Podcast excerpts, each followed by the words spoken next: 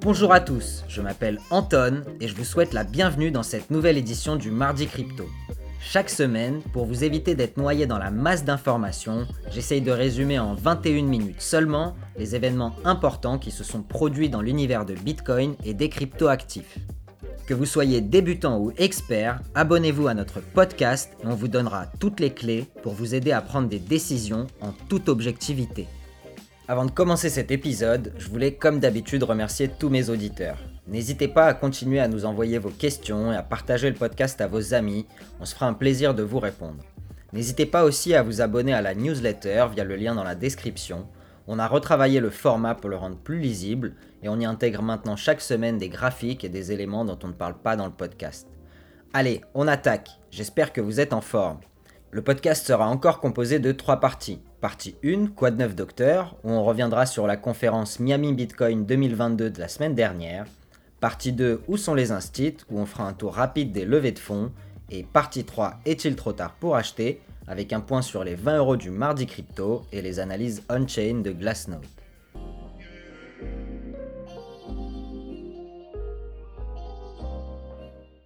La semaine dernière a eu lieu à Miami la conférence Bitcoin 2022. Elle est considérée dans le monde du Bitcoin comme une des plus grandes conférences sur le sujet et a vu le nombre de participants passer de 15 000 l'année dernière à 30 000 cette année. Des grands noms de l'industrie étaient présents, comme Adam Back, le fondateur de Blockstream dont on a parlé dans l'épisode 28, euh, Bitcoin peut-il marcher sans Internet, mais aussi Nick Szabo, l'inventeur des smart contracts, Safetyn Amos, l'auteur du livre L'étalon Bitcoin, Michael Saylor, le PDG de MicroStrategy, la société commerciale qui détient le plus de Bitcoin au monde, Cathy Wood, la gérante ultra célèbre du fonds ARK, très connue dans l'industrie, mais aussi la sénatrice américaine Cynthia Loomis, Peter Thiel, le fondateur de PayPal, et même Serena Williams, la championne de tennis, ainsi que d'autres personnalités moins célèbres, mais très importantes pour l'industrie. Cette conférence est toujours très attendue dans l'industrie Bitcoin parce qu'elle permet de faire le point sur les développements de l'année passée de voir quelles ont été les avancées et quels sont les points d'amélioration sur lesquels travailler pour développer l'industrie dans le futur. Généralement, de grosses annonces sont faites pendant cette conférence et l'année dernière, Nayib Bukele, le président du Salvador, avait annoncé que son pays adopterait Bitcoin comme monnaie nationale au même titre que le dollar US. Un tournant majeur et la première fois que Bitcoin était utilisé comme monnaie nationale. Avec un an de recul maintenant, on peut voir que tout n'est pas encore très rose là-bas, mais le pays travaille à faire accepter le Bitcoin auprès de la population et attirer les investisseurs.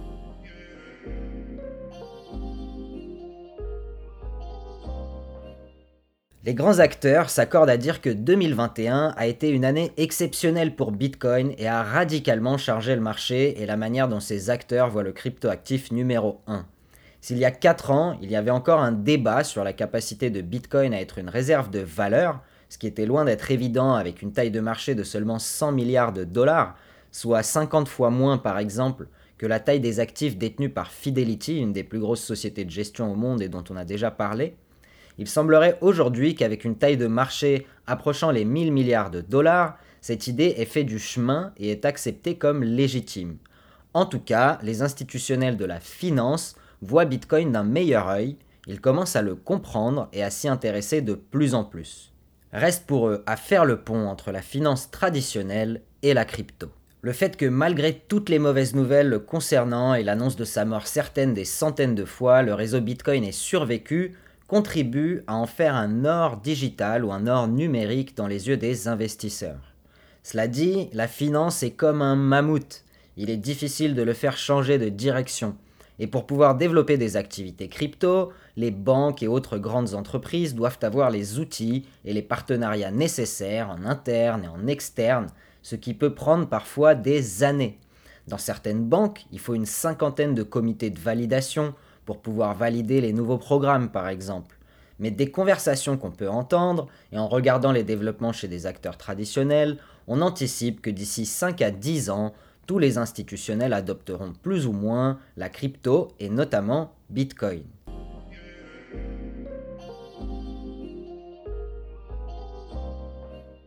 Il faut aussi savoir que le marché des cryptoactifs est un tout petit marché pour les institutions, avec une taille de 2000 milliards de dollars au total. C'est 100 fois moins que le marché des changes qui est appelé Forex. 13 milliards de dollars de crypto sont échangés par jour et 13 000 milliards de devises sont échangées dans le marché Forex, soit 1000 fois plus par jour. Pour un investisseur dans le marché du Forex, acheter 1 milliard de dollars de Bitcoin d'un coup est quasi impossible sans faire bouger le marché vers le haut, ce qui leur cause des problèmes de performance évidemment et les fait éviter le marché pour le moment. Ils attendent que le marché grossisse encore, soit mieux régulé pour pouvoir plus s'investir dedans. On a entendu parler de ça dans un podcast enregistré entre Anthony Pompliano et David Mercer, le PDG de LMAX Group, une plateforme d'échange de Forex pour institutionnels majeurs aux US. En plus, les frais pratiqués par les échanges crypto sont beaucoup plus élevés que les frais du marché Forex, et les investisseurs considèrent ce marché comme un marché où les marges sont réduites, et donc ils attendent qu'elles diminuent avant de pouvoir se lancer dedans. Tel un serpent qui se mord la queue, le marché n'attire pas encore pour le moment les plus gros investisseurs, malgré le fait que leurs employés en général sont familiers avec le marché de la crypto et l'utilisent individuellement. Pour résumer, le marché de la crypto est encore petit pour les gros investisseurs, mais à moyen terme, notamment dans les 5 prochaines années, ils estiment qu'il va encore se développer de manière extrêmement rapide et enfin ils pourront et voudront y participer.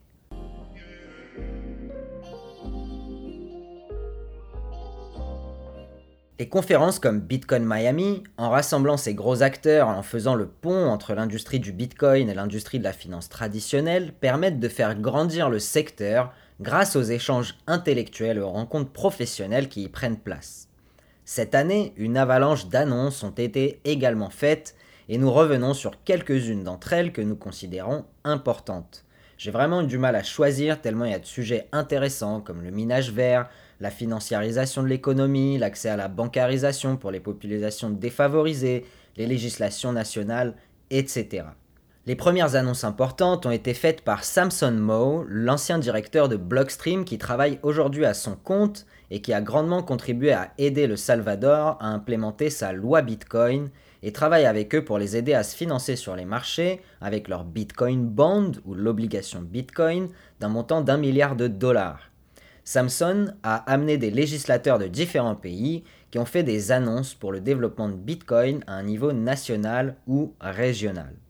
Mo dit qu'il pense qu'aujourd'hui, nous assistons à un moment historique dans l'histoire de l'humanité et que nous devons avancer rapidement. Nous avons besoin de plus d'adoption par les États. Chaque pays, chaque juridiction aura un chemin particulier dans son adoption, mais pour certains elle sera voulue et pour d'autres elle sera subie ou forcée par une adoption de facto par la population. Il y a donc eu trois annonces importantes, comme celle de Joël Baumgar, le président de la société Prospera, qui est un pôle de développement économique sur l'île de Roatan au Honduras, qui annonce que la région accepte Bitcoin comme monnaie légale. Après avoir regardé le projet, ça ressemble beaucoup à un paradis fiscal avec du tourisme médical pour riches, mais après tout, Bitcoin est une technologie neutre et ceux qui l'adoptent font grandir le réseau pour tous. À suivre. Ensuite, Miguel Machado de Albuquerque, le gouverneur de la région de Madère au Portugal, annonce que les investisseurs en Bitcoin dans la région ne paieront pas de taxes sur leurs investissements. Il dit Je crois en le futur et je crois en Bitcoin. Et enfin, la troisième euh, annonce au niveau national, c'est Indira Kempis, qui est un sénateur mexicain, qui annonce des plans pour proposer une régulation au Mexique pour accepter le Bitcoin comme monnaie légale. Ça nous fait déjà donc trois exemples de régions ou de pays qui souhaitent attirer de plus en plus de Bitcoiners pour faire développer leur économie.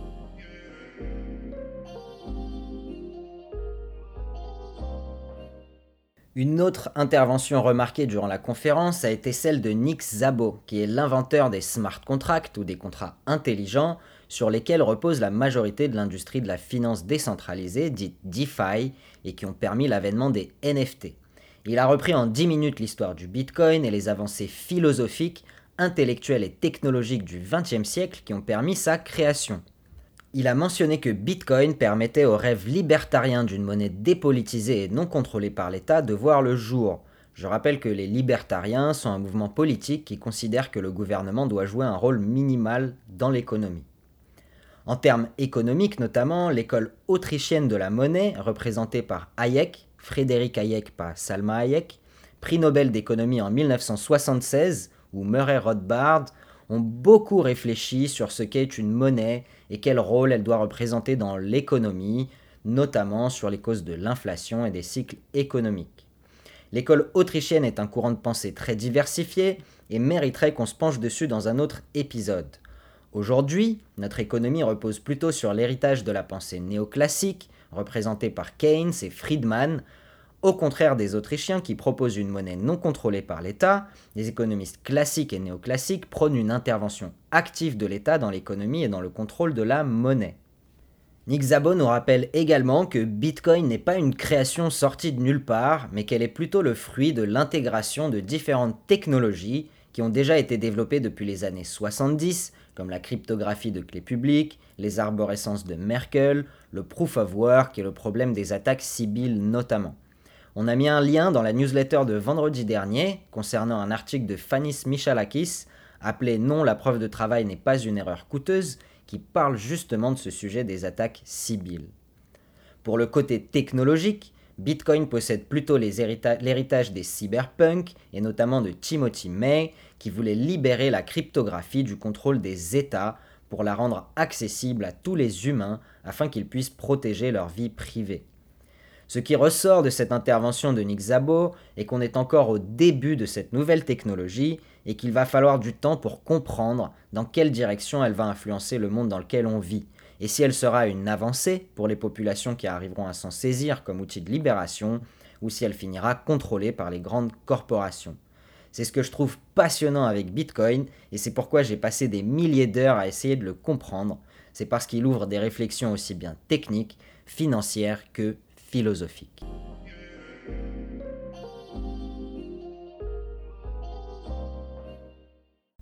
Une des annonces considérées comme les plus importantes a été celle de Jack Mallers, le jeune PDG de la société Strike, qui fait un partenariat avec Shopify pour proposer les paiements grâce au Lightning Network à tous les marchands de Shopify. Le Lightning Network, c'est la surcouche technologique qui permet de réaliser des transactions à frais minimaux sur Bitcoin, autrement appelée technologie de niveau 2 ou Layer 2. Cette possibilité d'utiliser les paiements par le Lightning Network viendra en complément du système de paiement bancaire traditionnel et offre le choix aux marchands d'utiliser l'un ou l'autre réseau de paiement, sachant qu'avec Strike et le Lightning Network, ils ne paieront plus de frais correspondant à l'utilisation du réseau bancaire qui représente environ 3% aujourd'hui. L'intégration avec Strike pourra aussi être utilisée par les grandes chaînes de distribution telles que McDonald's, Walmart, les chaînes d'hypermarchés, comme ils le font déjà au Salvador, mais cette fois-ci aux États-Unis et sur la planète entière. À voir comment l'adoption va avancer à ce niveau-là, sachant que l'utilisation du Lightning Network aujourd'hui demande un certain niveau de compréhension de Bitcoin et que Strike veut justement simplifier ce processus pour que les gens ne sachent même pas qu'ils utilisent le réseau Bitcoin pour faire les paiements.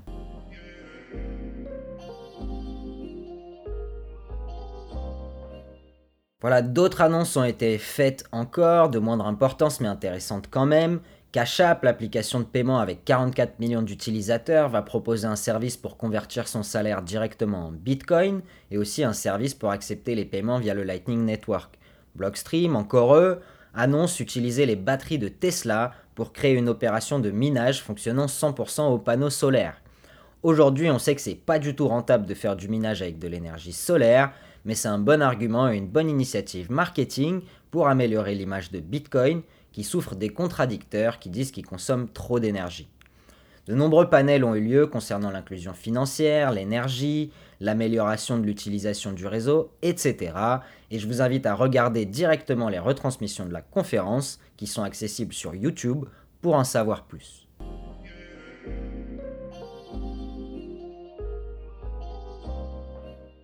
On passe tout de suite à la partie 2, où sont les instituts avec un tour des levées de fonds.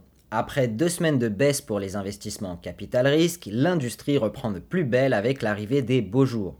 La semaine dernière, presque 1,2 milliard de dollars ont été levés par les startups crypto en 15 levées de fonds au total. Encore une fois, les États-Unis sont en tête des levées de fonds avec 7 sociétés financées. Le deuxième pays qui lève le plus de fonds est Singapour avec deux levées et une levée chacun pour l'Allemagne, le Royaume-Uni et l'Australie. La plus grosse levée cette semaine concerne NIR Protocol avec 350 millions de dollars levés, une nouvelle blockchain qui se propose d'être une alternative à Ethereum pour la création d'applications natives sur la blockchain appelée DApps. On voit ici encore une blockchain à preuve d'enjeu propulsée par les acteurs du capital risque. À chaque fois dans ces cas-là, avant d'acheter les futurs tokens, il est intéressant de voir plusieurs choses. Combien de jetons l'équipe créatrice s'est attribuée, quel côté du triangle du trilemme de la blockchain est sacrifié, scalabilité, décentralisation ou sécurité, souvenez-vous de l'épisode 23 on explique ce que c'est, quelle est la taille de la communauté d'utilisateurs, et enfin, quelle est l'utilité de créer une nouvelle blockchain par rapport à Ethereum tout court ou aux autres de ses concurrents? Posez-vous bien ces questions avant d'investir dans n'importe quelle autre blockchain. La seconde levée la plus importante est celle de Binance US, l'entité américaine de l'échange Binance, qui est relativement autonome par rapport à Binance tout court, qui lève 200 millions de dollars pour accélérer son développement et concurrencer d'autres échanges déjà bien implantés comme Coinbase ou Kraken. La levée la plus importante cette semaine selon nous est celle de Lightning Labs qui lève 70 millions de dollars et qui se propose d'amener des stablecoins sur le réseau Lightning Network, ce qui permettrait d'utiliser ce réseau de paiement pour s'échanger d'autres cryptoactifs que Bitcoin et notamment des stablecoins. Pour ce faire, ils sont en train de développer un protocole qui s'appelle Taro Protocol et on verra dans les prochains mois si c'est vraiment une avancée technologique.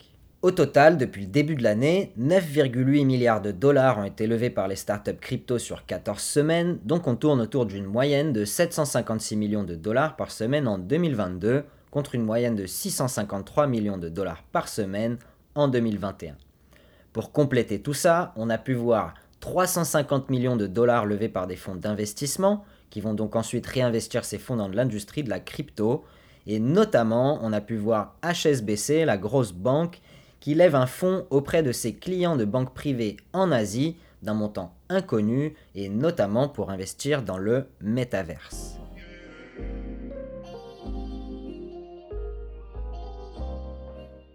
Et on passe maintenant à la partie 3. Est-il trop tard pour acheter?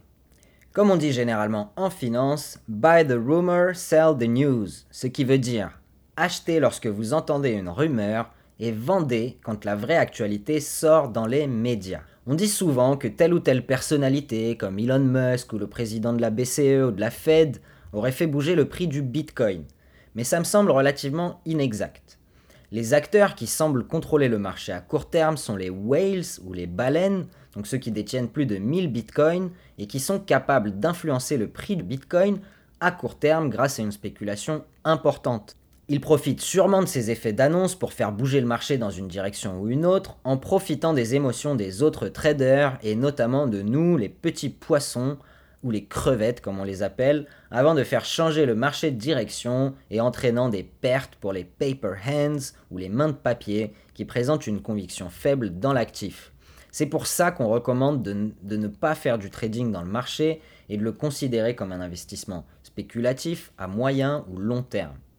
Comme l'année dernière, on a vu une montée du cours de Bitcoin avant la conférence et une baisse brutale du prix ces derniers jours après la conférence, il semblerait donc que la maxime Buy the rumor, sell the news s'est appliquée ici parfaitement.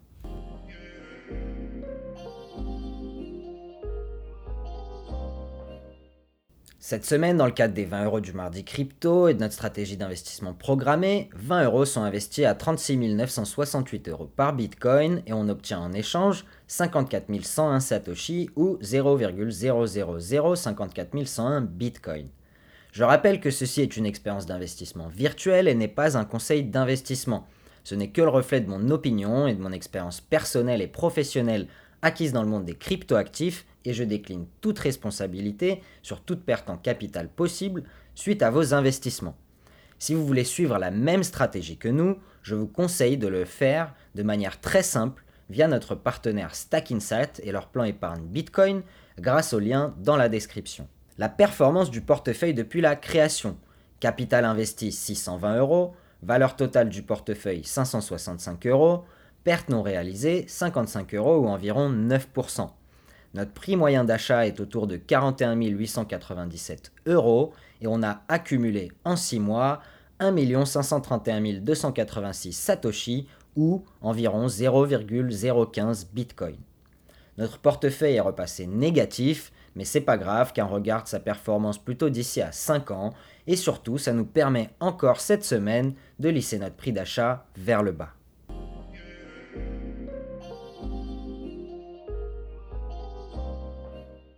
Et on termine comme d'habitude avec l'analyse on-chain de Glassnode. Les données on-chain incluent toutes les transactions qui ont eu lieu sur les blockchains publiques comme Bitcoin ou Ethereum. L'agrégation et l'analyse de ces données nous donnent une nouvelle manière de faire de l'analyse fondamentale, assez similaire à l'analyse fondamentale de la finance traditionnelle. Cependant, ce n'est pas une science exacte et ça nous permet uniquement de faire des spéculations. Que nous dit donc Glassnode cette semaine? Ils nous disent que le marché a reculé et peine à reprendre une direction haussière. Si récemment beaucoup d'investisseurs réalisaient des pertes, cette semaine il semble quand même que les investisseurs aient pris des profits durant la hausse récente. 58% des transactions montrent des profits réalisés. L'activité on-chain demeure assez faible, ce qui suggère qu'il y a peu de croissance dans la base d'utilisateurs, peu de nouvelles demandes, et donc le marché reste dominé par les hodlers ou les détenteurs long terme on tourne autour de 225 000 transactions réalisées par jour sur un total d'environ 605 000 transactions possibles.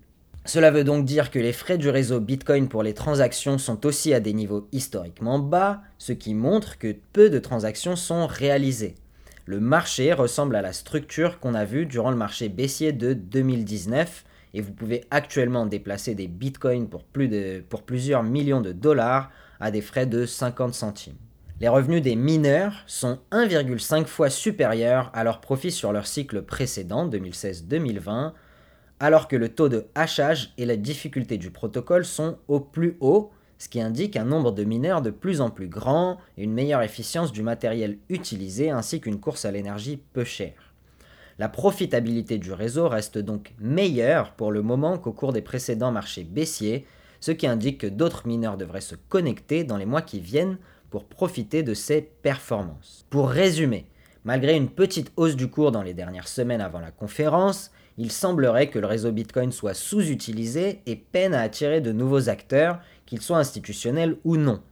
Le manque de régulation notamment contribue à ce faible intérêt et les grandes entités font du lobby pour améliorer ça. Les mineurs, quant à eux, continuent de réaliser des profits importants, ce qui contribue à augmenter les investissements dans le secteur, ce qui en retour sécurise le réseau, souvenez-vous de l'effet Lindy de l'épisode 20, et contribuera à moyen terme à emmener de plus en plus de monde vers ce système de paiement et de réserve de valeur alternatif. Notamment, on peut espérer qu'avec les intégrations des sociétés comme Strike et Cash App dans l'économie réelle, ça facilitera la vie des utilisateurs qui ne se rendront même pas compte s'ils utilisent le réseau bancaire ou le réseau Bitcoin pour réaliser leurs transactions dans le futur.